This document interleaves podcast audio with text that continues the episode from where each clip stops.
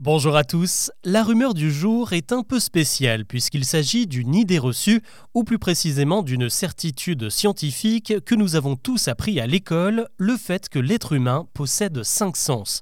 Vous les connaissez tous, il y a la vue, l'ouïe, le goût, l'odorat et le toucher, une liste à laquelle on aime parfois rajouter un sixième sens, l'intuition féminine, même si elle n'est pas scientifiquement prouvée. Mais serait-il possible que nous ayons en réalité plus de sens que ça?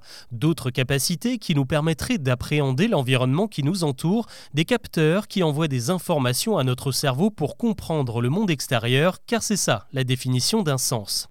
D'ailleurs, cette définition, d'où vient-elle? D'après les historiens, le concept des cinq sens a été théorisé tout d'abord pendant l'Antiquité par le grec Aristote, puis consacré par l'Église au Moyen Âge qui voyait dans les cinq sens le seul moyen de communier avec Dieu. C'est comme ça que cette croyance s'est installée dans notre culture et qu'elle s'est transmise jusqu'à aujourd'hui, sauf que de nombreux chercheurs ont travaillé sur le sujet et il est scientifiquement admis désormais que nous ne possédons pas cinq sens, mais plutôt sept.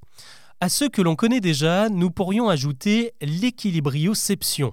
C'est la faculté que nous avons tous à équilibrer notre corps en fonction de la gravité. Ça permet de détecter si un sol penche ou si l'endroit où l'on se trouve est en mouvement. C'est elle qui nous donne le mal des transports ou le mal de mer. Là, tout se joue dans l'oreille interne et plus précisément dans le système vestibulaire où un liquide et des terminaisons nerveuses nous permettent de nous situer dans notre environnement. Pour ce qui est du septième sens, si vous n'avez pas les mains occupées, je vous invite à toucher le bout de votre nez. Si tout s'est bien passé, vous l'avez trouvé sans difficulté et surtout sans avoir besoin d'utiliser la vue pour le localiser.